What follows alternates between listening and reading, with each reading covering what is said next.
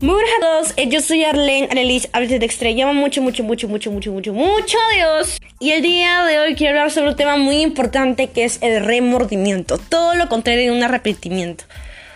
Para eso yo quiero decir al Espíritu Santo que por favor se manifieste en este lugar y esté hablándonos en este podcast. Comenzamos con una oración y decimos, amado Espíritu Santo, por favor manifiéstate que este momento de escuchar este podcast parezca que el tiempo se detenga, Señor, para poder escuchar tu palabra adecuadamente y podamos explayarnos que seas hablando con la autoridad, pero en el nombre de Jesús, amén. Así que quiero decirles que el arrepentimiento es todo lo contrario al remordimiento. Comenzamos primeramente cuando uno peca, eh, viene una sensación en el cual puede ser arrepentimiento o remordimiento. El arrepentimiento marca un antes y un después. El remordimiento pues simplemente no hay cambio. A veces simplemente puede pasar de remordimiento a arrepentimiento. Y si estás pasando por remordimiento, quiero a Dios para que nos cambie a un arrepentimiento genuino. Porque un arrepentimiento genuino trae salvación a la hora de aceptar a Jesucristo como su Señor y Salvador.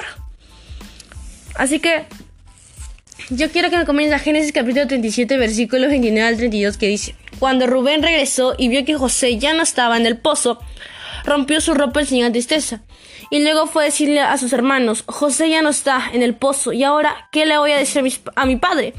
Eh, mataron entonces a un cabrito y con sangre del cabrito manchó la capa de José. Luego le llevaron a la capa a Jacob y le dijeron: Mira lo que encontramos. Esta es la capa de tu hijo. Lo que sentía José, eh, Rubén era remordimiento.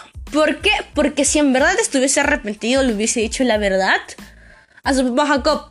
Y tenía más miedo de las consecuencias. Si él hubiese sido en verdad, hubiese sentido un arrepentimiento genuino, se hubiese atenuado las consecuencias de decirle la verdad a Jacob, porque lo iba a arrepender y le iba a decir un montón de cosas por pues no hacer algo para salvar a José.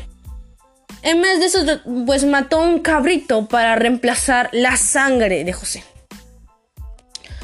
Mira, Rubén sintió pues remordimiento, no arrepentimiento. Y pues hay que atendernos a las consecuencias cada vez que pecamos. Mm, yo sé que él quiso hacer de otra manera las cosas. Su conciencia era Dios hablándole diciendo que estaba mal. Así que podemos o debemos pedirle a Dios ver con sus ojos para aborrecer lo malo y amar lo que Dios ama. Y pedir a Dios que ese remordimiento que podamos sentir se el arrepentimiento. Capaz estar pasando por un remordimiento, es importante Dios decirle, Señor, pon arrepentimiento en mi corazón. Para poder reflexionar, hablar más y saber y reflejar tu amor y a ti en mi vida si vemos con los ojos que Dios ve, no nos vamos a reír de las cosas que Dios detesta. Si vemos con los ojos que Dios ve, vamos a amar lo que Dios ama y vamos a hacer luz y sal. Y en sí, el Espíritu Santo va a estar completamente en nosotros. Y se va a ver un Cristo, que somos uno en Él.